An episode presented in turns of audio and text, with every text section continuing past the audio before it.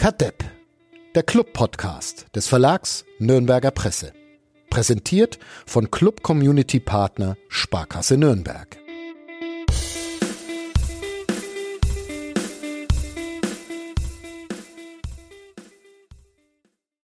Kadepp, der Club-Podcast von nordbayern.de, ist zurück mit so einigermaßen mittelmäßiger Laune. Es ist Sonntag, der 9. Oktober 2022, 18.06 Uhr. Und wir sprechen über die nächste Clubniederlage, trotz neuem Trainer, 2 zu 3 im eigenen Stadion gegen die KSV Holstein aus Kiel.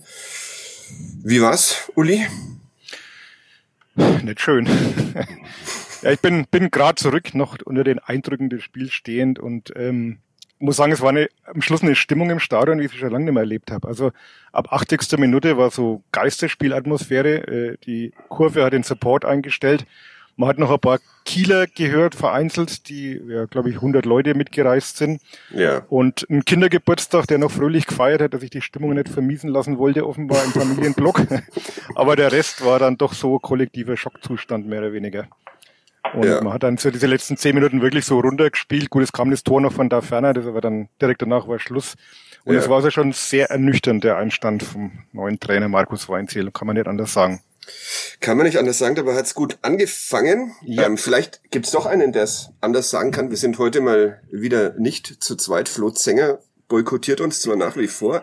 Dafür haben wir einen Professor für strategisches und werteorientiertes Management in der Leitung. Er ist äh, Experte für eigentlich fast alles ähm, und seit zwei Jahren, glaube ich, ähm, Mitglied des Aufsichtsrates des ersten FC Nürnberg. Herzlich willkommen, Matthias Pfiffka. Ja, hallo Fadi, hallo Uli. Servus.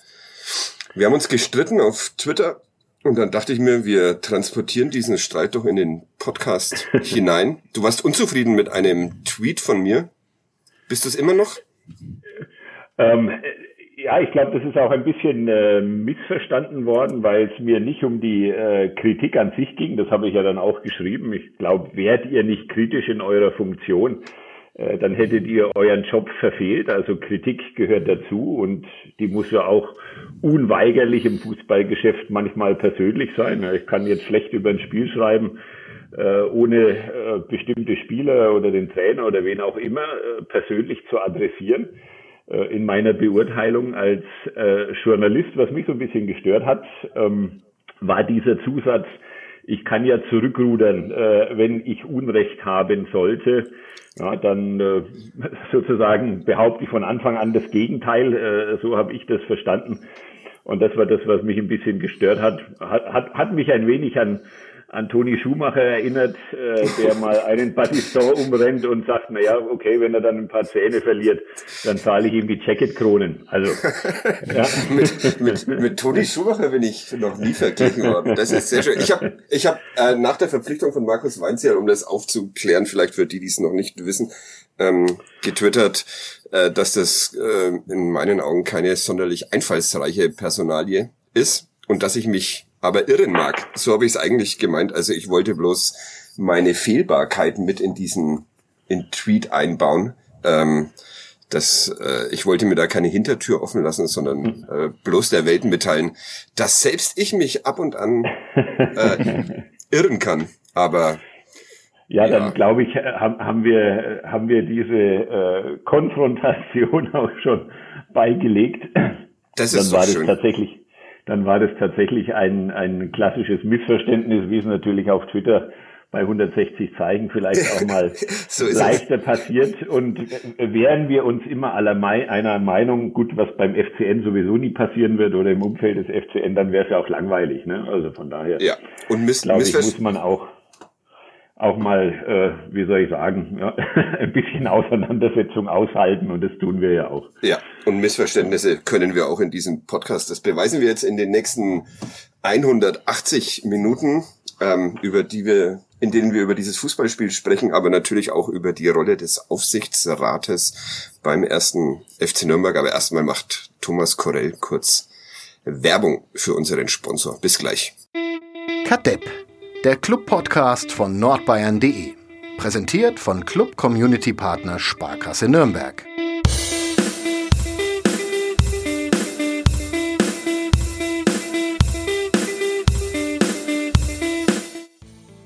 Was mir am Herzen liegt, ist natürlich das Thema Strategie. Formalisiert hat der FCN ja noch nie eine konkrete Strategie für sein langfristiges Handeln niedergeschrieben.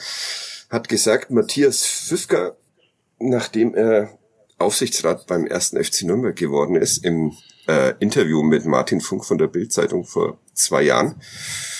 Gibt's jetzt eine Strategie beim ersten FC Nürnberg? Äh, wir arbeiten daran nach wie vor. Das hat natürlich eine gewisse Komplexität. Das lässt sich jetzt nicht so von einem Tag auf den anderen aus dem Ärmel schütteln, auch wenn man das gerne möchte. Aber da spielt natürlich äh, die Stadionumgestaltung, Stadionneubau eine entscheidende Rolle. Äh, Nachhaltigkeit, was ja auch so ein bisschen mein Thema ist, ähm, hat sehr an Gewicht gewonnen, nachdem die DFL da ja nun auch Nachhaltigkeitskriterien zur Lizenzierungsauflage macht und da ein ziemlich dickes Brett bohrt. Also äh, wir haben unterschiedliche ja, Handlungsfelder, äh, die wir ausgemacht haben für strategische Relevanz und äh, denen widmen wir uns jetzt. Sportliche Strategie spielt da keine Rolle. Äh, die, die sportliche Strategie spielt natürlich auch äh, eine Rolle, aber die liegt natürlich auch sehr, sehr stark äh, in den Händen des äh, Sportvorstands. Aber man muss natürlich auch schauen, dass das Kaufmännische und das Sportliche zusammengeht. Ja. Uli, erkennst du eine sportliche Strategie unter Dieter Hecking? Er hat ebenfalls vor zwei Jahren übernommen. Der Club war damals 16. in der zweiten Liga, also äh, noch vor seinem Amtsantritt und musste Relegation spielen gegen ähm, den FC Ingolstadt. Ingolstadt. Und jetzt ist er wieder 16. und muss vielleicht Relegation spielen. Ja. Schauen wir mal. Noch ein bisschen, noch ein bisschen früh. Also klar, kann man jetzt so, so überspitzt wahrscheinlich formulieren, dass man jetzt wieder da ist, wo man, wo man vor zweieinhalb Jahren auch schon war. Eigentlich hat man heute so eine Stunde lang das Gefühl, es könnte, wenn ich auf das Spiel wieder kommen darf, äh, es könnte schon in die richtige Richtung gehen. Aber nach dem Spiel heute muss ich auch sagen, dass ich mir schon ernsthafte, spätestens jetzt wirklich sehr ernsthafte Sorgen um den Club mache. Weil da auch ein paar Aussagen heute waren und ein paar Eindrücke, die schon sehr nachdenklich stimmen. Und äh, ja, die Frage nach der Strategie. Man hatte ja mal eine schöne Saison zwischendurch. Ne? Du bist der große Fan der vergangenen Saison. Ja. Ähm, wollen, wir, wollen wir nicht außer Acht lassen, dass man auch phasenweise durchaus wieder etwas Spaß mit dem ersten FC Nürnberg haben konnte. Aber momentan schaut schon so aus, als dass äh, die große Fortentwicklung, die man sich natürlich erhofft hat, gerade nicht so stattfindet. Sieht es, der Auf, sieht es der Aufsichtsrat anders, ähnlich? Ja, das, es ist natürlich ein, ein Phänomen, das tatsächlich auch schwer zu erklären ist. Ne? Der Uli hat es eben angesprochen und ich glaube, das geht uns allen so. Wir, äh, wir hatten ja eine sehr gute Rückrunde, nachdem wir dieses äh, Tief ähm, gegen, gegen Karlsruhe und Regensburg überwunden hatten, haben dann oben mitgespielt. Äh, gut, hat dann am Ende äh, nicht gelangt. Aber man fragt sich natürlich auch, ähm, was, was verändert sich dann äh, in relativ kurzer Zeit oder was führt dazu, dass in relativ kurzer Zeit ähm, an diese Leistungen dann tatsächlich nicht mehr angeknüpft werden konnte. Und ähm, das ist, glaube ich, tatsächlich eine Frage, die ist nicht äh, leicht zu erklären und da sucht man dann natürlich entsprechend nach Antworten. Hm? Eine Antwort war, Robert Klaus rauszuschmeißen. Richtige Entscheidung oder gehört zu einer langfristigen Strategie, wie sie Dieter Hecking ja äh, bis zum Sommer hatte, wenn man die äh, Vertragsverlängerung mit Klaus als solche betrachtet, äh, gehört dann dazu auch eine langfristige Personalplanung und Vertrauen in die handelnden Personen? Äh, ich weiß jetzt nicht, ob die Frage an, äh, an mich geht. Äh, ne, ich würde an beide, immer, immer beide. an beide. Okay. Ja. Immer an beide. Ja. Nein, Aber ich lasse dem Aufsichtsrat den Vortritt. das, das ist natürlich eine äh, eine Frage, die, äh, die dann Dieter Hecking selbst beantworten müsste oder ja auch selbst äh, beantwortet hat. Und wenn er der Einschätzung ist, ähm, dass er da keine Perspektive in der Entwicklung mehr sieht, dann muss er auch diese Entscheidung treffen. Uli? Äh, muss ich gleich mal einhaken. Also was ich so gehört habe, war jetzt im Aufsichtsrat durchaus schon früher ein bisschen Skepsis da, ob, ob die Entwicklung unter Robert Klaus nochmal in die richtige Richtung gehen kann oder ob man nicht vielleicht doch sogar früher hätte reagieren äh, sollen. Jetzt ist natürlich nicht Aufgabe vom Aufsichtsrat Trainer zu entlassen, das ist auch klar. aber so ein gewisses, ähm, so eine gewisse Mitsprache ist ja dann doch da. Wollte ich mal nachfragen, ob das dem wirklich so ist, dass man zum Beispiel auch schon nach dem Spiel gegen Braunschweig sich ein paar Gedanken gemacht hat, ob das alles so läuft, wie es laufen soll. Also es, es ist nicht nur nicht die Aufgabe des Aufsichtsrats, es liegt auch nicht in der Kompetenz äh, des Aufsichtsrats, den Trainer zu entlassen oder den Trainer einzustellen. Äh, dafür haben wir eine Geschäftsordnung und das obliegt äh, tatsächlich dem Sportvorstand. Äh, das ist, glaube ich, auch so eine äh, ganz wichtige, äh, wichtige Botschaft mal nach außen, weil ich natürlich auch viele Nachfragen, Nachrichten äh, bekommen habe mit der Frage verbunden, warum der Aufsichtsrat den Trainer noch nicht rausgeschmissen hat. Also äh, das, das wäre eine deutliche Kompetenzüberschreitung. Äh, und äh, ich bitte auch um Verständnis, dass ich nicht in äh, Details gehen kann, aber natürlich äh, diskutieren wir auch mit Dieter Hecking äh, in der regelmäßigen Aufsichts- und Vorstandsratssitzung äh, solche wichtigen Entscheidungen. Ja, und da ist es dann natürlich auch Aufgabe des Aufsichtsrats nachzufragen. Auch das ist, glaube ich, äh, jetzt, äh, ja, wie soll ich sagen, kein, keine äh, Überraschung für alle, die sich mit Aufsichtsratsarbeit auskennen, dass es da einen Dialog gibt, dass der Aufsichtsrat nachfragt, ähm, ja, welche, welche Strategie, welchen Plan der Sportvorstand verfolgt. Wie, wie sehr war denn der Aufsichtsrat in, in, in diese Personalentscheidung jetzt, jetzt involviert? Gar nicht, wie man es so hört, sondern das hat äh, Dieter Hecking alleine entschieden und, und durchgezogen? Oder gab es da doch Kommunikation? Nein, es, es gibt immer äh, Kommunikation. Also das wäre auch schlimm, wenn das nicht so wäre. Ja. Jetzt könnte man ganz ketz, ketzerisch fragen, hätte der Aufsichtsrat den Sportvorstand rausgeworfen, wenn er nicht den Trainer rausgeworfen hätte? Soll es ja auch schon gegeben haben, die Konstellation. Ja, das ist jetzt eine hypothetische Frage, über die wir uns tatsächlich keine Gedanken gemacht haben. Ähm, von daher eher nein. Ja. Aber das heißt, um da nochmal nachzuhaken, der Aufsichtsrat wusste von dem Vorhaben Dieter Hackings, ähm, dass er den Trainer Robert Klaus entlassen will und hat dem auch zugestimmt, diesen Ansinnen. Also äh, nochmal, das ist keine zustimmungspflichtige Entscheidung. Aber da geht's ja doch um ein gewisses Investitionsvolumen auch und da ist doch bei bestimmten Summen dann irgendwann auch der Aufsichtsrat wieder gefragt, oder? Ja, das be betrifft aber natürlich die Einstellung, das betrifft nicht die Entlassung. Mhm, okay. Also, das heißt, Entlassung wusste der Aufsichtsrat nicht und bei der Einstellung Markus Weinzierl hat er dann zugestimmt so sieht die Geschäftsordnung vor, tatsächlich. Okay. Dieter Hecking ähm, soll seinen Vertrag verlängern. Zieht sich nun schon ein bisschen? Woran glaubst du, Uli? Liegt es, dass es sich schon ein bisschen zieht? Ja, es, es, es gibt auch Stimmen, die behaupten, der Vertrag wäre vielleicht sogar schon unterschrieben und man hat halt noch nicht offiziell vermeldet. Äh, weiß ich jetzt nicht, äh, kann ich auch nur spekulieren, aber ich glaube, was man zuletzt so gehört hat, dürfte es wohl nur noch eine Formsache sein. Also sowohl vom von Dieter Hecking als vom Aufsichtsrat hieß es ja, dass man in sehr guten Gesprächen ist und auf der Ziellinie. Und ich denke mal, dass das noch vor der Hauptversammlung, die ja Mitte November sein soll, noch ein bisschen Zeit bis dahin, dass das so über die Bühne gehen wird.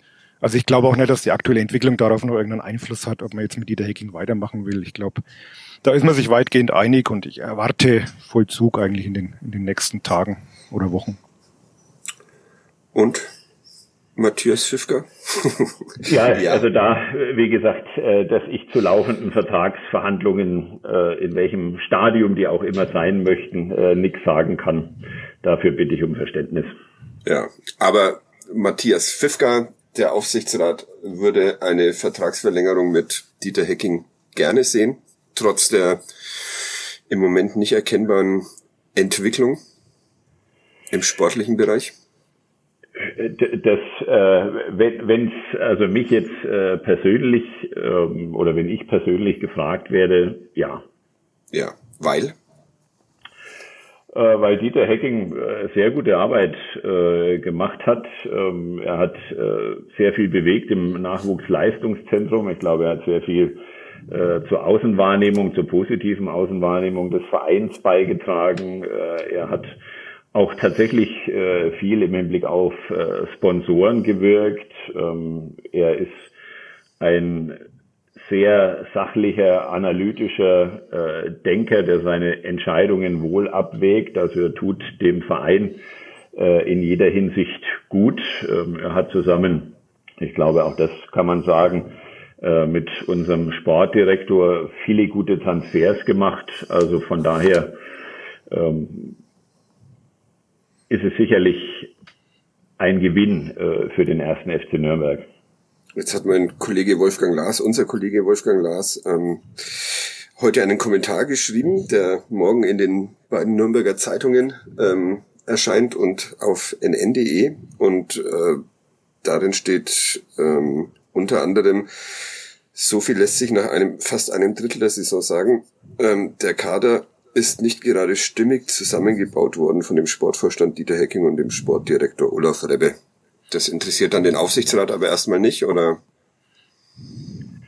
Äh, naja, na, natürlich äh, interessiert es den Aufsichtsrat auch, aber äh, das ist eine, auch, auch ein Aspekt. Äh, ja, wir, wir treffen keine Spielerentscheidungen im Aufsichtsrat. Ja, das, das ist einfach so. Ja. Also wir äh, diskutieren auch die sportlichen Themen äh, in unserer Aufsichtsrats- und Vorstandssitzung, in der der komplette Aufsichtsrat und beide Vorstände äh, vertreten sind. Ähm, aber man muss natürlich auch mal sehen, dass äh, man ja einen sportlichen und einen kaufmännischen Vorstand hat äh, mit der entsprechenden Perspektive und das auch der Sache nicht dienlich wäre, äh, wenn äh, ganz viele Akteure da irgendwie äh, Ja, aber Sie, Sie bewerten die Arbeit des Vorstands. Also das ist ja nun doch die, die Rolle des Aufsichtsrates. Natürlich, natürlich äh, setzen wir uns mit dem, mit dem Vorstand äh, auseinander und äh, führen da ja, wie gesagt, auch die Gespräche. Also das ähm, ja, ist, ist die, die, die grundsätzliche oder eine der grundsätzlichen Funktionen äh, eines Aufsichtsrats. Ansonsten könnte man sich ja den etwas salopp formuliert auch schenken. Ja. Wird, wird, wird schwierig, oder? Jetzt diese Vertragsverlängerung zu, zu kommunizieren, ohne, ohne einen mittel, mittelgroßen Aufschrei zu ernten. Ja, wie gesagt, äh, das ist eine laufende äh, Vertragsverlängerung, zu der ich nichts äh, sagen kann und sagen möchte. Ne? Eine laufende Verhandlung. Möchtest du was dazu sagen, Uli? Oder kannst, kannst ja, du was dazu sagen? ich kann zu allem was sagen. Das ist der Vorteil. Ich bin ja kein Aufsichtsrat. Noch nicht. Ähm, Bewerbung? keine, keine Drohung, da müsst ihr erstmal Mitglied werden. Also ah, okay. äh, keine Angst. Ähm, ich glaube, es wäre natürlich jetzt schon einfacher geworden, ähm, wenn das Spiel ein bisschen anders läuft und wenn dann vielleicht doch so eine kleine Trendwende vorher noch geschafft wird. Man, die kann immer noch kommen bis Mitte November, aber es wird jetzt schon ziemlich schwer ich glaube, das andere ist halt natürlich das mit der berühmten Hintertür wieder. Ne? Also man muss trotzdem auch sagen, vor der Saison waren wir jetzt auch nicht so ähm, so skeptisch, was den Kader betrifft. Also man ja. ging ja trotzdem davon aus, dass man mit Dua und Ferner zwei Stürmer geholt hat, die ihre Qualitäten ja doch schon irgendwo nachgewiesen haben. Man dachte auch, die Abgänge bis auf Tom Kraus ähm, konnte man kompensieren dass das jetzt das ganze Konstrukt nicht zusammenpasst und nicht so funktioniert. Ich glaube, was man wirklich versäumt hat, ist halt diese Sechserposition. Das räumt Dieter Hecking inzwischen auch selbst ein, dass man das vielleicht ein bisschen, ja, ich will nicht sagen unterschätzt hat, aber dass das vielleicht doch wichtiger gewesen wäre, auf der Position nochmal nachzulegen, auch wenn es schwer ist, einen passenden und finanzierbaren Mann zu finden. Das muss man sich sicherlich vorwerfen lassen. Aber ansonsten finde ich den Kader jetzt zumindest nicht schlechter als in der vergangenen Saison. Also ich sehe nicht, wo da die großen Abgänge sind, die den Kader jetzt wirklich schlechter machen im, im Gesamtbild. Und äh, warum es da nicht läuft, da es gibt sicherlich viele Gründe. Aber ich sehe es jetzt nicht ganz so, dass, dass der Kader komplett falsch zusammengestellt ist. Ja, das, wenn, wenn ich wenn ich da reingrätschen darf, also Sehr ich gerne. Äh, ich sehe es äh, identisch äh, zu, zu Uli, äh, dass glaube ich kaum jemand äh, vor der Saison ähm, ja mit mit äh, diesen doch weitestgehend eher schlechteren Spielen äh, jetzt gerechnet hat äh, zu Saisonbeginn und man dann natürlich die Frage stellt, äh, woran, woran liegt's, weil man es eben nicht erwartet hat angesichts äh, der Qualität ähm, des, des Kaders. Und ja, die, die Ursachenforschung ist da, äh, ist da keine leichte. Und ich, ich glaube, das äh, ja, braucht dann auch immer ein bisschen Zeit, eine, eine solche Gemengelage aufzuarbeiten. Ich glaube, das hat man auch heute in dem, in dem Spiel gesehen. Und Markus Weinziel hat ja auch sehr treffend dann in der, in der Pressekonferenz gesagt, ähm, dass so ein bisschen die Sicherheit einfach noch fehlt äh, bei, bei der Mannschaft, äh, wenn es da mal ein Gegentor gibt. Und äh, da würde ich auch einfach dafür plädieren, dass man äh, dem neuen Trainer auch ein wenig Zeit geben muss und äh, ihn jetzt nicht nach dem ersten Spiel dann auch wieder grundsätzlich in Frage stellt, ja, auf, aufgrund dieses ersten Spiels. Ich habe ihn ja schon vor dem Spiel grundsätzlich in Frage. ja. Aber wie gesagt, auch ich habe vor der Saison gedacht, äh, die Mannschaft ist äh, gut zusammengestellt. Deshalb ähm, äh, muss man sich immer was zum Zurückrudern ähm, mit einbauen in seine Prognosen, wie wir jetzt jetzt hier wieder gelernt haben. Wir können mal über dieses ähm, Spiel vielleicht ein bisschen bisschen sprechen, dieses Premierenspiel. Wir haben ein äh, Spieltagsgedicht wieder äh, von Felix. Äh, ich muss es jetzt vorlesen. Hm, ich kann es natürlich nur halb so gut wie Flo Zenger, aber ich probiere es ähm, trotzdem. Gewitter im Club Twitter heißt das Gedicht. Allmächt, mir wird schlecht. Get me to the airport, get me on a plane, hurry, hurry, hurry before I go insane. Dieses Spiel war ein Schlag auf meine Lichter. Drum heute nur ein Kurzgedichtler. Vielen Dank, Felix Wenzel. Ein Höhepunkt dieser äh, dieses Podcasts inzwischen. Letzte Woche haben wir es haben, haben wir es vergessen vor lauter Trainerentlassung, ne? Also ja, genau. Ja. Da sind Sorry. wir etwas überfordert immer noch mit äh, den vielen Einflüssen, die da auf uns rein prasseln. Ja, äh, Matthias Pfiffka, ein immer optimistischer Mensch, ähm, hat sich auf dieses Spiel heute gefreut. Ja. Und dann, was war heute das Problem beim ersten FC Nürnberg? Gut angefangen, okay angefangen, 1 zu 0 geführt äh, zur Pause, oft aufs Tor geschossen, aus den manchmal auch absurdesten Positionen, aber doch viel Engagement und in der zweiten Halbzeit bricht alles wieder zusammen. Ja, ich glaube, es war 60 Minuten ein solides bis gutes Spiel. Ähm, viele, viele Chancen waren da, die man natürlich äh, leider dann nicht verwertet hat. Und ich glaube, die meisten sind in die Halbzeit gegangen und haben gedacht, äh, die Behauptung wage ich jetzt mal, ja, das, das passt. Das spielen wir auch in der zweiten Halbzeit äh, so weiter. Und das wird ein Sieg, ja, und dann natürlich eine sehr, sehr unglückliche ähm, Aktion äh, die dann zum 1-1 führt. Und dann, dann bemerkt man, dass, dass die Mannschaft äh, diese Stabilität ja, noch, noch nicht hat. Ähm, ich glaube, da hat Markus Weinzel dann auch in der PK den Nagel auf den Kopf getroffen und dann ja, äh, kommt die große Unsicherheit. Ja. Am Anfang war es ja tatsächlich nicht zu sehen, diese, diese Unsicherheit. Markus Weinzel hat ein paar Dinge verändert, Uli. Ähm, Fabian Nürnberger De war zurück. Dezent, ja, Fabian Nürnberger auf der linken Abwehrseite, bisschen mhm. überraschend. Wegkäser ja. nach vorne gezogen, was ich jetzt durchaus äh, gut fand. Also Wegkäser war vorne wesentlich präsenter, hat einige äh, ja, Chancen, Halbchancen gehabt, ohne jetzt dann die zu nutzen, aber er war besser ins Spiel eingebunden. Nürnberger hat es eigentlich zumindest eine Halbzeit oder eine Stunde lang hinten auch relativ gut gemacht. Ja. Ähm, fand ich, also den, den, den Dreh fand ich eigentlich ganz gelungen. Ansonsten hat er jetzt nicht so viel verändert. Lorenz kam zurück, das war zu erwarten gewesen nach seinem Infekt, äh, dass er wieder in die Innenverteidigung rückt. Ansonsten ja. hat er schon angekündigt gehabt, dass in der Kürze der Zeit man jetzt nicht alles auf links drehen kann. Insofern äh, ein bisschen das, im Rahmen, das, das System umgestellt, oder? Mit, mit nur äh, einem, einem Sechser. Ja, da streiten sich noch die Gelehrten. Ich war mit, jetzt bräuchte wieder den Flo Zenger. Wir haben auf der Tribüne auch wirklich lang philosophiert, ist das jetzt eine Doppelsechser oder, oder ein einfacher Sechser, weil das halt wirklich sehr viel, äh, beide sehr viel rotiert haben. Also meistens war Fofana schon eher tiefer gestanden und, und Tempelmann dann eher ein bisschen davor. Ähm, ich hätte es jetzt, also ich hätte es jetzt in meiner Naivität als 4-1 3-2 interpretiert. Sind das elf? Ich ja. auch. Ja, das sind elf. Gut, ich muss das immer nachrechnen, weil kommen auch schon mal zehn raus oder zwölf. Ja. Also, also, ja. also leichte Anpassungen. Markus Weinzel hat, glaube ich, vor ja. dem Spiel bei, äh, bei Sky gesagt, dass man erstmal das Spiel gucken muss und dann kann er sagen, welche Formation welches System, das, ja. welches System das, das, das Ganze wird. Ja. Ähm, die Stimmung im Stadion? Wie war die so? Wie habt ihr beide die empfunden? Erstmal. Naja, ich glaube, es war, äh, Uli hat es ja, hat's ja vorhin äh, schon äh, sehr schön beschrieben, dass die Stimmung am Anfang ja positiv war, auch zu Recht. Ja.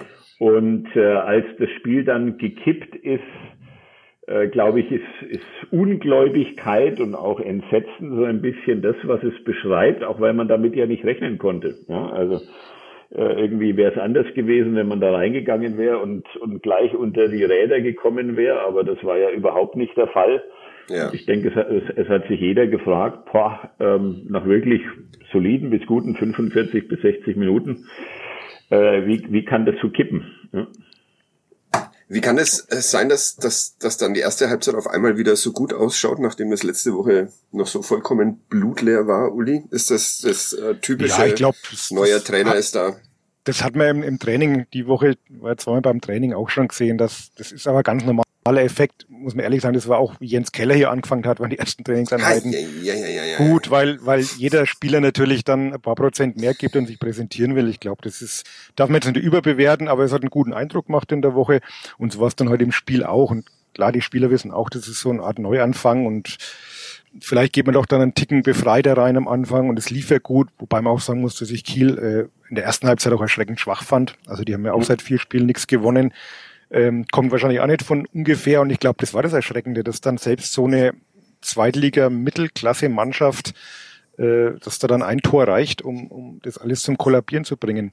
Und was ganz interessant war, das würde ich gerne noch erwähnen, äh, Markus Weinzel wurde in der PK dann gefragt, ob das denn jetzt eher Kopfsache oder Konditionssache ist, dass die Mannschaft halt nicht zum ersten Mal in der Saison dann keine 90 Minuten diesen intensiven Fußball auf den Platz bringt, sondern halt nur eine Stunde.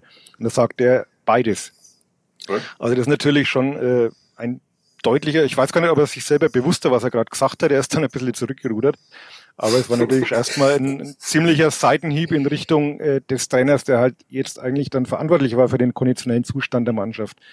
Und wenn das wirklich den, den Anschein hat, dass die halt einfach nicht für 90 Minuten äh, austrainiert sind und es gab durchaus auch Stimmen, die ich war jetzt selber nicht dabei, aber das Trainingslager jetzt nicht so intensiv und fordernd fanden im Sommer, ähm, gibt es natürlich schon auch zu denken. Ja, ohne also, jetzt hinterher ab, ohne jetzt äh, nachtreten zu wollen oder da bin ich ja. zu weit weg. Ich kann jetzt nur den Trainer zitieren. Äh, ja, wir, wir halten fest, äh, zurückrudern wird ähm, Wort des Jahres 2022, Jugendwort des Jahres 2022. Du hast Jens Keller erwähnt, ähm, mhm. was dem Kollegen Gloser auf Twitter eine ordentliche Schellen eingebracht hat, als er das ähm, getan hat. Und das mit der Kondition, ja, ähm, pff, weiß ich nicht. Ähm, ob eine konditionsschwache Mannschaft in der Nachspielzeit den Siegtreffer gegen Bielefeld erzielt. Also, das finde ich als, als Argument immer, immer schwierig, weil man meist dann doch noch irgendein Gegenargument findet, oder, Matthias Fifka? Hat die Mannschaft Nachholbedarf in dem Bereich? Du ähm, als, ähm, du als Sport, Sportmediziner. das, das kann ich äh, tatsächlich ähm, schwer beurteilen, aber um dein Argument aufzugreifen, ich meine, äh, jetzt kann man sagen, naja, dieser Anschlusstreffer heute, der war vielleicht äh, eher ein wenig kosmetisch, ähm, aber äh, die Mannschaft hat gezeigt, dass er noch geht. Ähm, man hat sich ja offensichtlich auch nicht hängen lassen, ähm, sondern hat es nochmal versucht, natürlich nachdem es so eine gewisse Schockstarre gab. Also ist für mich schwer einzuordnen. Ja, ja. Weil man natürlich sagen muss, am Ende waren fünf neue Spieler auf dem Platz gestanden, ne, die dann alle so ab der 66. glaube ich eingewechselt wurden. Ähm, ja, ja, ja. Mich äh, überzeugt mich trotzdem nicht. Man kann noch anführen, dass ähm, natürlich äh, was was dann irgendwann gar keine Rolle mehr gespielt hat, der Club in dieser Saison durchaus die ein oder andere Verletzungssorge hatte und dass die Spieler, wenn dem denn wirklich so ist, vielleicht auch gar nicht alle hundertprozentig fit sein können. Jetzt Lino Tempelmann, Fabian Nürnberger, Thailand Duman, alle mal, alle mal draußen. Ähm, ja, das hört sich für mich dann doch immer so nach Nachtreten an, diese konditionellen Probleme anzuführen.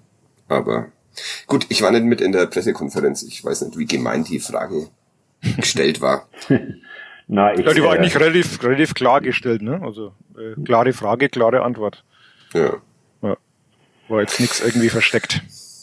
Würde aber auch bedeuten, dass man das wahrscheinlich jetzt in der Kürze der Zeit bis zur äh, WM-Pause auch nicht mehr groß ändern kann, oder Uli? Kaum. Nö. Es gibt ja bei englische Wochen jetzt auch mit Pokal. Dann äh, Rostock ist nochmal eine englische Woche. Also von, von der Trainingsintensität her glaube ich nicht, dass man da jetzt so wahnsinnig hochgehen kann. Die Grundlagen musste halt vor der Saison legen. Das ist ja. jetzt nach elf Spieltagen ein bisschen spät, wenn es da nicht passt. Aber wie gesagt, ich, ich will das auch gar nicht selber bewerten. Ich bin auch kein Sportmediziner. Ich kenne die Laktatwerte nicht und die Leistungsdaten. Ich kann nur das zitieren, was Markus Weinzel heute gesagt hat, und das fand ich halt schon bemerkenswert, weil normalerweise ja Trainer sich immer eher hüten, auch nur irgendwie den Hauch von irgendwelchen äh, Andeutungen zu machen, dass da irgendwas nicht passt in Bezug auf den Vorgänger. Deswegen fand ich es bemerkenswert. Aber den, inwieweit es jetzt zutrifft, das mag ich nicht beurteilen. Kann ich auch nicht. Jetzt steht da Platz 16, Matthias Fischka. Ähm, mhm. Du bist ein Aufsichtsrat, der ähm, doch sehr öffentlich stattfindet, unter anderem über dein Twitter-Game. Bereust du das manchmal, dich so in die Öffentlichkeit gewagt zu haben?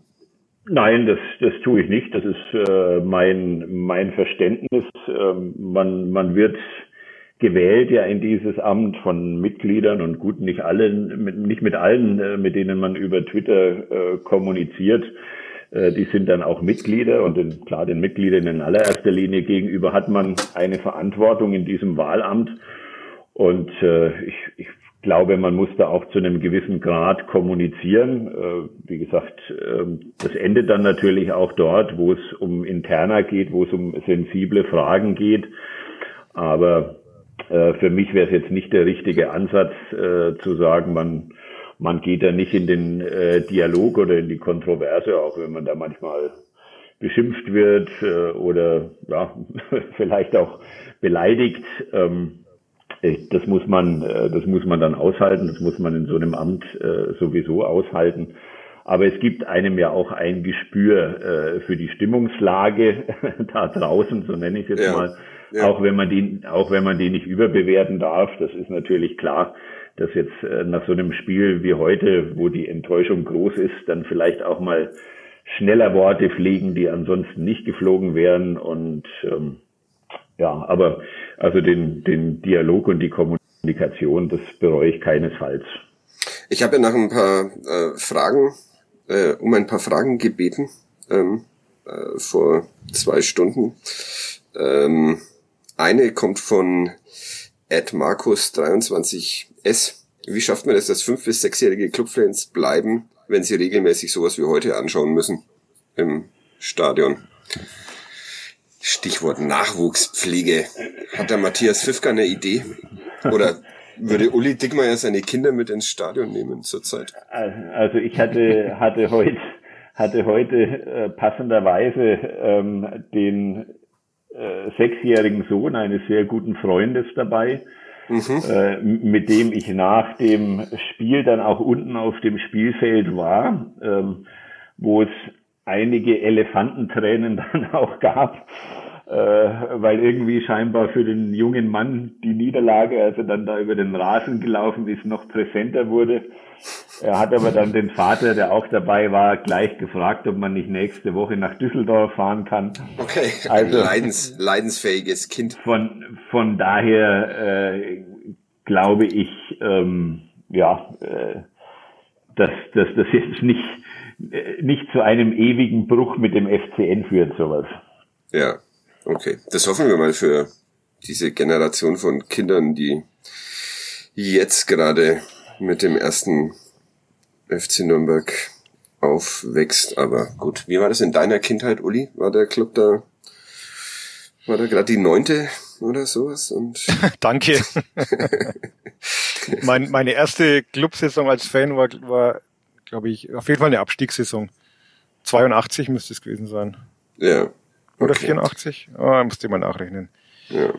War auf jeden Fall auch nicht so, dass man eigentlich dabei bleiben muss, aber ja. Ich, man ich sieht, glaub, wo das dann endet.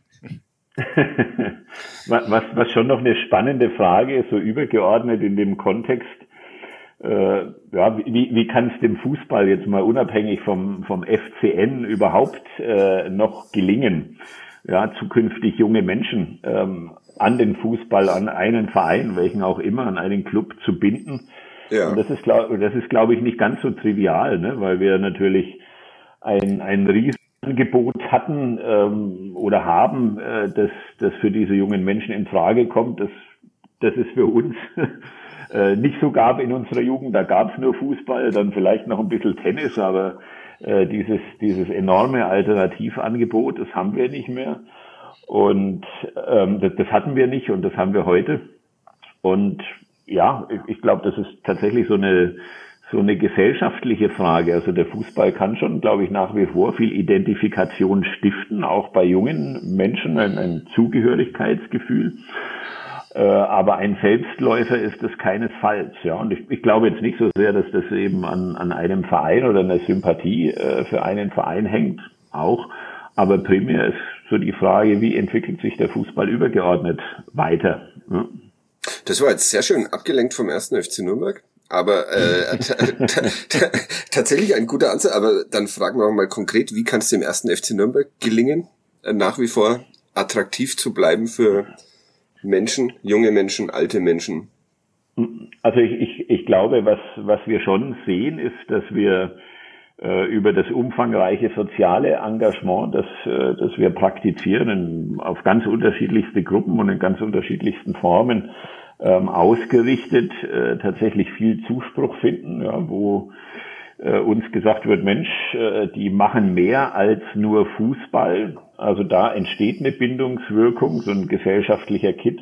Man darf sich aber natürlich auch nicht der Illusion hingeben, äh, dass äh, das ja, sportlichen Erfolg beziehungsweise Misserfolg vollständig äh, kompensieren könnte. Ne? Also äh, diese, diese Strahlkraft, äh, die wir haben, wo wir es auch schaffen, hunderte von Menschen ja, für, für unsere karitativen Aktionen zu mobilisieren, die hätten wir äh, in einer fünften Liga wahrscheinlich nicht. Also von daher äh, spielt es schon zusammen. Es ist nicht nur Sport. Äh, ja, Menschen wollen, glaube ich, auch etwas, was darüber hinausgeht.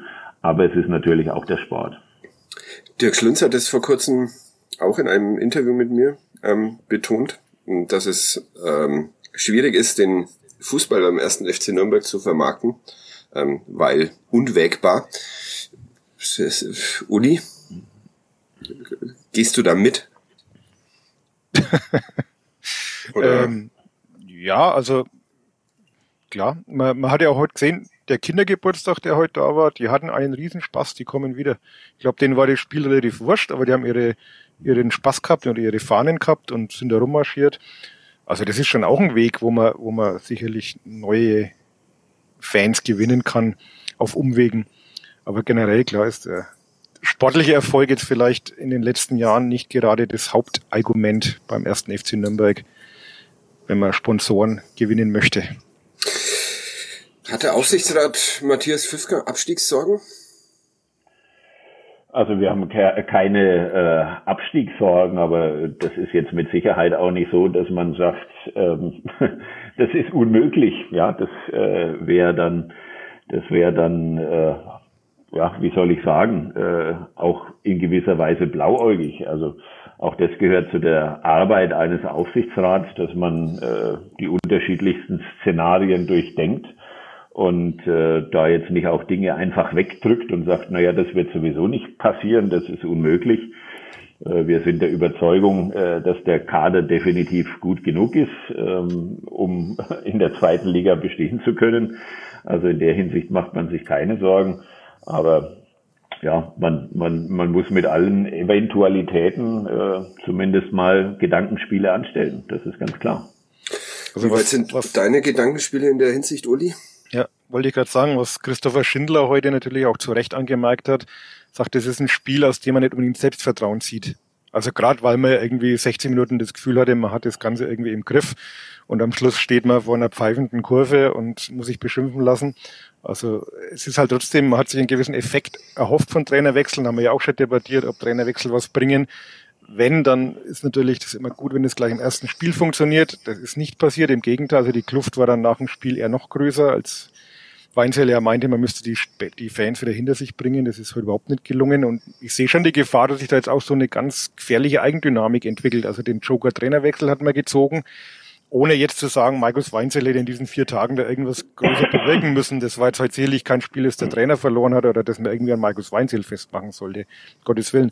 Aber die Mannschaft ist schon irgendwie in einem Zustand, ob jetzt mental oder körperlich, lasse ich mal dahingestellt, der mir schon ein bisschen Sorge bereitet. Und wie gesagt, von Spiel zu Spiel wird halt diese Eigendynamik, dieser Strudel größer. Und auch das hat Schindel letzte Woche gesagt, wenn man halt mal da unten drin hängt, dann wird es echt ungemütlich und immer schwerer rauszukommen. Und jetzt hängt man halt unten drin. Und hat mit Bielefeld und Fürth Mannschaften noch dahinter, die eigentlich vom Anspruch her ja auch woanders stehen wollen. Also das sind jetzt auch nicht die, die typischen Aues oder so, die man, wo man sagt, naja, die hat man auf jeden Fall hinter sich, die sind so schlecht. Also das ist es ja auch nicht, das geht ja relativ eng zu da hinten. Ja. Also mir macht das Ganze schon ein bisschen Sorgen. Ja, mir auch. Ähm, wie ist es denn in einem Fußballverein mitzuarbeiten, Matthias Pfiffka? Also für mich ist es äh, eine, eine sehr äh, spannende Aufgabe, ja, weil, weil man natürlich auch neue Dinge lernt, aber auch die Möglichkeit hat, äh, das, was man weiß oder die Erfahrung, die man hat, jetzt auch in der Arbeit mit anderen Unternehmen tatsächlich auch einzubringen, dann vor allem natürlich im kaufmännischen, im strategischen Bereich. Es ist etwas, ähm, was auch emotional an vielen Stellen sehr schön sein kann, aber es ist natürlich auch damit verbunden, äh, dass man an einem solchen Sonntag äh, wie heute ja dann auch mit, äh, wie soll ich sagen, vielleicht ein wenig übellaunig nach Haus geht. Also ich kann jetzt sagen, meine äh, meine Partnerin, als ich zur Tür reingekommen bin und sie hat das Spiel nicht verfolgt, die hat gleich nach zwei Sekunden gesagt, oh, das war heute kein gutes Spiel offensichtlich. Ja, Grüße. Ja, äh, also von daher, das, das äh, geht an einem natürlich nicht vorüber und gut, das glaube ich äh, bei, bei aller Rationalität, die man versucht, äh, da auch an den Tag zu legen und Sachlichkeit wäre wär man auch wahrscheinlich falsch äh, in so einer Pos Position, wenn da auch nicht ja, Empathie und Mitfiebern vorhanden wäre. Ja, ist denn Rationalität über, überhaupt, überhaupt möglich in, in, in, diesem, in diesem Berufsfeld? Ja, das ist eine ganz äh, spannende Frage äh, tatsächlich und sie ist, das traue ich mich äh, zu behaupten, äh, schwieriger als in anderen Branchen, weil eben diese Fußballkomponente, diese Sportkomponente so viel Unwägbarkeiten äh, bereithält. Ja. Ich meine, gut, klar, wir, wir haben jetzt auch in einem klassischen Geschäftsumfeld äh, bestimmte Dinge, äh, unvorherbar, äh, unvorhersehbare Ereignisse, Corona oder die, die Invasion in der Ukraine, ja, wo auch für Unternehmen die Strategie grundsätzlich durcheinandergewürfelt wird. Aber im Fußball hat man halt diese Ein- und Ausschläge häufig im Wochen- oder im Zwei-Wochen-Rhythmus. Ja, und äh, das ist schon was ganz anderes, das muss man tatsächlich sagen. Ja, und wie geht man damit um? Äh, ja, ich, ich glaube, man muss, muss äh, also man, man darf sich nicht äh, diesen, diesen Amplituden, die ja auch sehr extrem ausfallen können, äh, dann aussetzen und äh, muss versuchen, eine Linie äh, weiterzufahren und äh, dann, wenn es notwendig ist, da auch entsprechend den Kurs ändern. Ja, in, okay, das, war, das, war, das wollte ich gerade auf die äh, Robert Klaus Entlassung nochmal noch mal kommen. Aber Nein, das, das, das, das war jetzt, damit war tatsächlich nicht die Robert äh, Klaus Entlassung gemeint, ähm, sondern das, das gilt ja auch für für andere, viele andere Dinge, äh, wo man sich umstellen muss. Ja, also äh, auch wir sind ja betroffen jetzt von energetischen Fragen, äh, die dann auch ganz gewaltig einen Kostenfaktor darstellen, den man berücksichtigen muss. Also auch da gibt's gibt's viele Dinge, die man neu denken muss, wo man sagen muss, ja, wie sieht's denn mit, mit den Kostenstrukturen überhaupt aus, auch mit, mit Personal, das man hat. Ich glaube, da, da wäre es einfach falsch, ja, wenn, wenn äh, man sagt, ich halte ganz starr äh, an einem bestimmten Vorhaben und einer bestimmten Strategie fest. Äh, das geht heute nicht mehr. Im sportlichen Bereich geht es, glaube ich, sowieso nicht, obwohl das jetzt äh, nicht mein Fachgebiet ist. Aber es geht auch einfach im kaufmännischen Bereich immer weniger. Ja, früher konnten Unternehmen eine fünf Jahre oder eine zehn Jahre Strategie machen. das ist in dem dynamischen Umfeld, wie wir es heute erleben, äh, gar nicht mehr möglich. Ja, wie, wie, wie, wie beurteilst du die, die kaufmännische Strategie des ersten FC Nürnberg? Kommt der, kommt der Club durch diese vielen Krisen? Ja, äh, da bin ich äh, also sehr, sehr zuversichtlich, äh, dass uns das gelingt. Äh, ich glaube, man kann jetzt sagen und darf das sagen, dass der Schritt in die Eigenvermarktung der richtige Schritt war, äh, was ja schon sehr viele Früchte trägt. Das sieht man ja an der großen Zahl an Sponsoren, äh, die wir gewonnen haben. Und äh, natürlich ist auf der Seite das große und sicherlich auch wichtige Zukunftsprojekt ähm, der Stadionneubau, den wir vorantreiben müssen. Und ich glaube auch da, wenn man, und da sieht man ja dann schon auch die, die Verknüpfung zu, zum Sportlichen, wenn man auf andere Vereine guckt, äh, sei es Mainz äh, beispielsweise, Augsburg, äh, jetzt Freiburg auch in, in sehr ausgeprägtem Maße, äh, dass ein solcher Stadionneubau, Umbau dann auch sehr häufig mit einem positiven sportlichen Effekt verbunden war, auch wenn es da natürlich ebenfalls keine Garantie gibt. Ja. Uli, glaubst du an diesen Stadionneubau? Frage ist, ob ich das noch erleben werde. Ja, deshalb. Und? Ich, ich kann nur bis nächsten Samstag denken, so weit in die Zukunft kann ich nicht schauen. Die Frage ist halt, ob man, ob man überhaupt, äh, wir haben ja das angesprochen, diesen trotzdem Zuschauerrückgang, was so ein generelles Phänomen ist, ob man dann überhaupt noch ein Stadion braucht für, für so viele Menschen. Irgendwann. Aber das kann man natürlich schlecht prognostizieren. Also ist, ist in der Tat äh, ist in der Tat schwierig und auch da muss man natürlich dann genau überlegen, äh, immer verbunden mit der Unsicherheit, wie groß baut man ein solches Stadion. Es ist natürlich auch äh, ganz stark eine Frage ähm, der Auslastung, vor allem im, im VIP-Bereich oder Business-Bereich, wo einfach nur mal viel Marge verdient wird. Auch das ist kein Geheimnis. Äh, und wir haben einen sehr sehr, sehr geringen Anteil äh, an Business Seats im Vergleich äh, zu anderen Vereinen.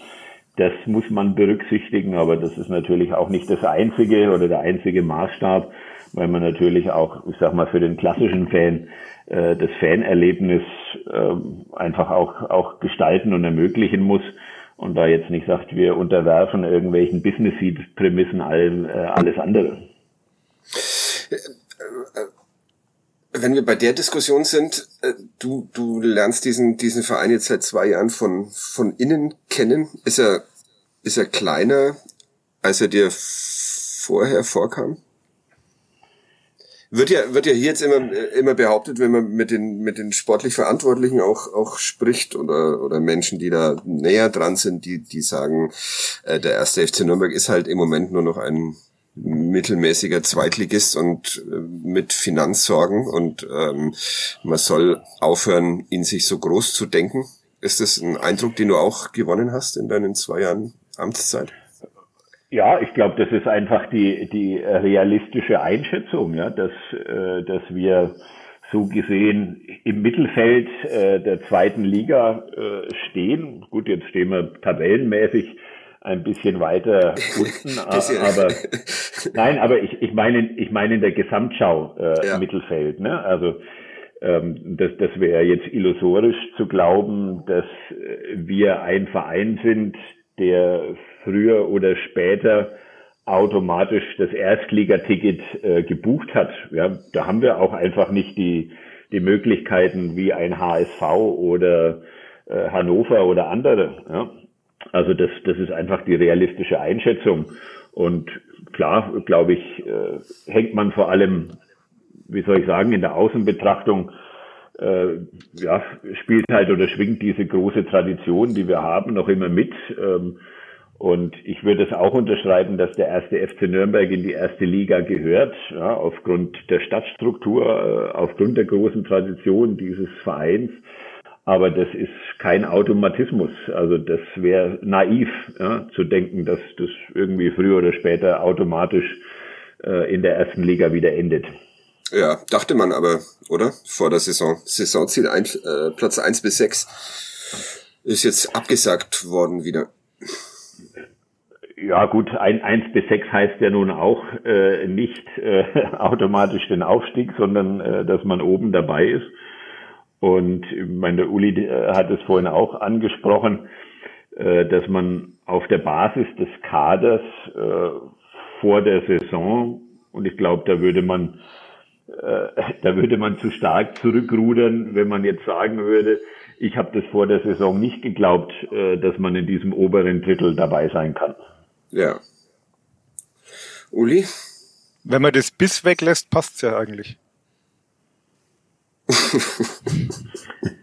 ja, das stimmt. Die nächste, das ist der, der Mathe, Mathe-Podcast von, von Nordbayern, von nordbayern.de. Uli, wie geht's raus mhm. aus dieser, aus dieser erneuten Krise?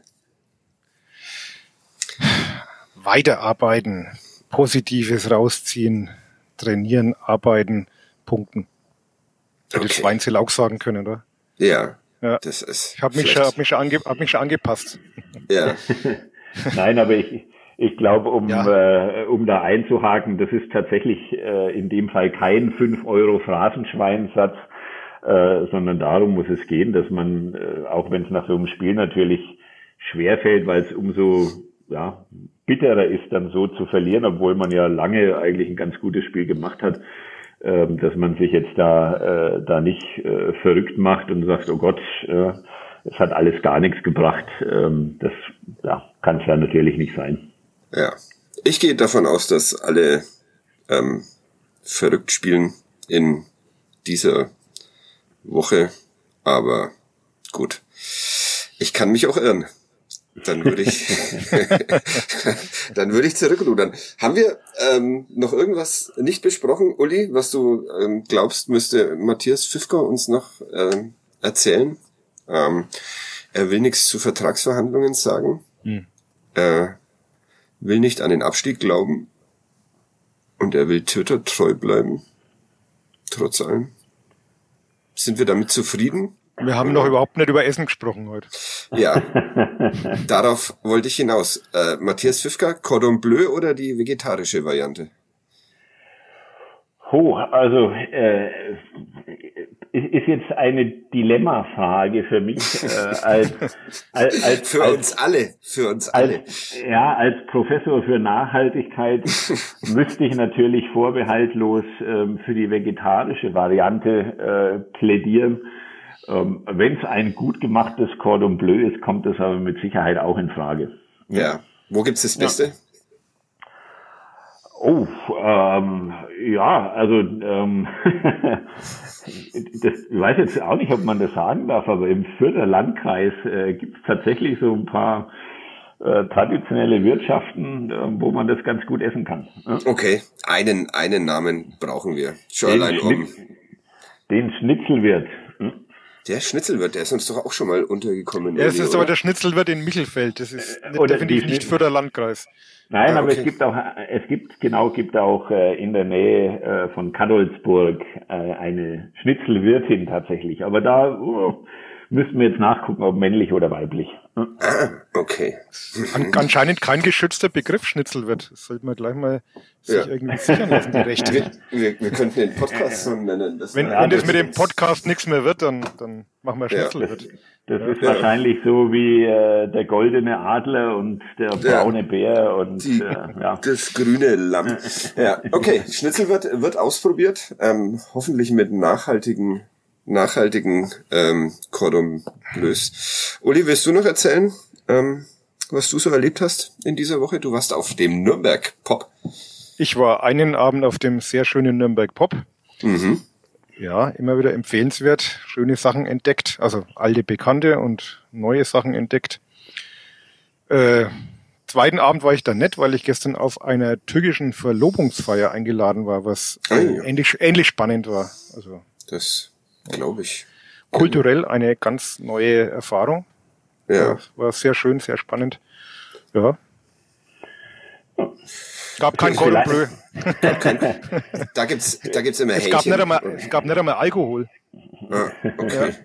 Gut. Aber vielleicht da, nachdem wir anekdotisch in die letzte Woche schauen, äh, es war am, am äh, Dienstag, nicht, dass ich was Falsches sage, ja, es war der Dienstag, eine große Veranstaltung im äh, Nürnberger Rathaus, die jetzt von der Uni primär ausging, also es stand unter dem Dach der FAU. Äh, für mich war es aber ganz spannend zu sehen und gut, irgendwann äh, wissen die Leute auch, dass man nicht nur Professor an der FAU ist, sondern auch Aufsichtsrat beim FCN.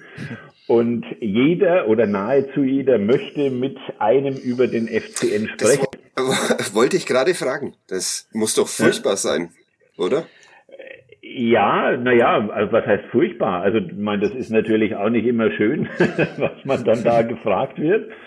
Aber was für mich so die Erkenntnis war, äh, ich glaube, solange man noch über den FCN spricht und auch wenn es äh, nicht immer positiv ist, was es in so einer Situation ja wahrscheinlich auch nicht sein kann, ist es besser, als wenn man nicht mehr über den FCN sprechen würde. Ich glaube, das wäre der viel schlimmere Zustand, wenn, ich nenne es jetzt mal in der Stadtgesellschaft, eine Gleichgültigkeit eintreten würde und der FCN nicht mehr Gesprächsthema ist, dann hätten wir ein ganz großes Problem.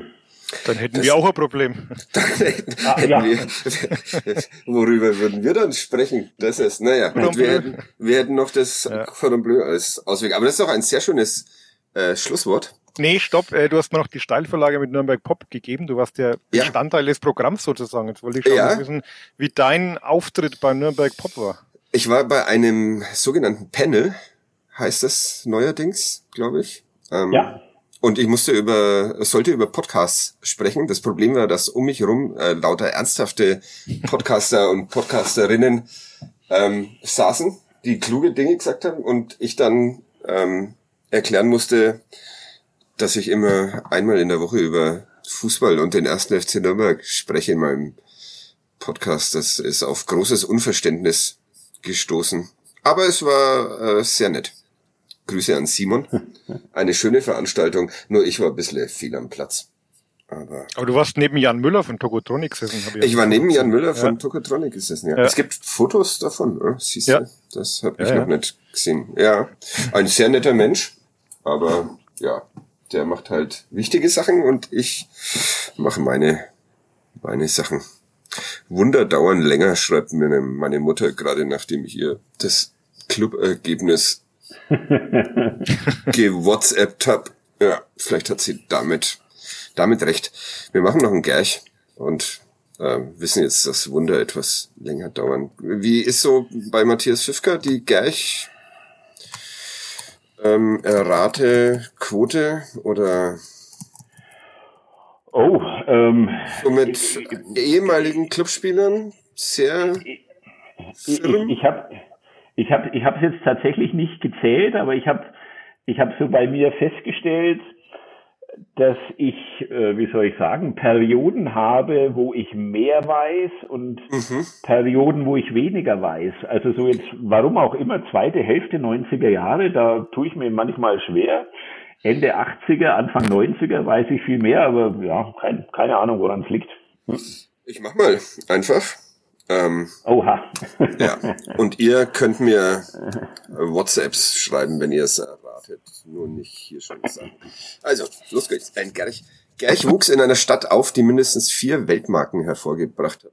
Zu Beginn nahm er auch den gleichen Karriereweg wie eine der Weltmarken, musste aber erst einmal eine Entscheidung zwischen zwei Sportarten treffen, die in seiner Heimat gar nicht so einfach ist. Er entschied sich für den Fußball und musste deshalb bald umziehen, nachdem ihn eine Clublegende so gut ausgebildet hatte, dass er zu groß geworden war für seine Heimatstadt. Es ging an die Grenze und in die zweite Liga. Dort konnte Gerch zwar den Abstieg auch nicht verhindern, aber er blieb erst einmal, ehe ihn der Süden lockte. Dort wurde Gerch glücklich. Erst beim Vorort, dann beim Stadtteilverein. Bei diesem Stadtteilverein lernte er eine weitere Clublegende kennen und kehrte zurück in die zweite Liga. Es folgte Gerchs schönstes Jahr als Fußballspieler, das mit einer legendären Aufstiegsparty in einem Ort, der lange als Synonym galt für die zweite Liga, endete. Das war der größte Erfolg meiner Karriere, aber nicht für mich selbst, sagte Gerch im Rückblick auf diesen Tag. Nach dem Aufstieg machte Gerch nämlich noch genau ein Spiel unter einem Trainer, der den Verein in Rekordzeit von Dritt- auf Erstliganiveau bringen musste. Gerch der in der Aufstiegssaison in jeder Partie auf dem Platz stand, wird am ersten Spieltag bei einer 0 zu 4 Niederlage gegen den kommenden deutschen Meister eingewechselt und dann bis zum Ende der Hinrunde nicht mehr berücksichtigt. Also verlässt gleich den Verein, der am Ende den Klassenverbleib schafft und wechselt zum ersten FC Nürnberg in die zweite Liga. Dort startet er mit einer sehr späten Niederlage in Mannheim in den Abstiegskampf, darf aber immerhin wieder spielen.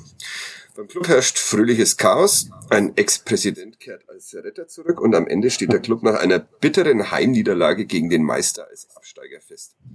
Also eigentlich. Weil andere noch schlechter wirtschaften, darf der Club in der Liga bleiben. Nur Gerch wird nicht mehr gebraucht. Er lernt noch einen Verein kennen, über den er später sagt, dass im Umfeld so manches nicht stimmt. Äh, äh, es wird dann dort in diesem nicht stimmigen Umfeld kein schöner Karriereabschluss mit Verletzungen und Streit mit der Berufsgenossenschaft. Dem Sport bleibt gleich dennoch erhalten. Er arbeitet heute als Sportjournalist ganz in der Nähe von seiner ersten Station im Profifußball. Ah, der ist schwierig, ne? Ja, ja. Aber äh, äh, wir, also dürfen, dürfen wir jetzt zuvor fragen eigentlich? Oder? Nee, nö. Na, ne? Na, All- na, Alles nicht erlaubt. Googeln, Googeln verboten. Und ich gebe euch noch sieben Sekunden für einen Tipp auf WhatsApp. Und wenn der nicht kommt, bin ich zufrieden. ja. Zeitmäßig kann man schon einordnen, aber ich komme gerade Ja. nicht drauf. In Herzogenaurach geboren offensichtlich.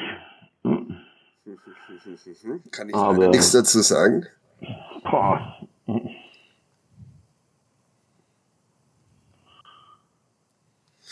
Das ähm, äh, freut Muss ich mich. mal drüber, eine Nacht drüber schlafen. Das, das darfst du. Wir lösen es nächste Woche auf. Letzte Woche hatten wir keinen, oder? Müssen wir irgendeinen auflösen, Uli? Nee, ne? Äh, wenn dann von vor zwei Wochen, aber ich glaube, den hat man schon aufgelöst, oder? Den hatten wir, glaube ich, Ja. aufgelöst. Und wenn nicht, dann machen wir das auf Twitter. Okay, gut. Dann machen wir jetzt ähm, Schluss hier, würde ich sagen. Vielen Dank, Matthias Fisker. Vielen Dank, Uli. Gerne, danke euch. Vielen Dank fürs Zuhören. Und dann hören wir uns nächste Woche wieder nach dem Spiel in Düsseldorf. Bis dann. Ciao. Tschüss. Tschüss.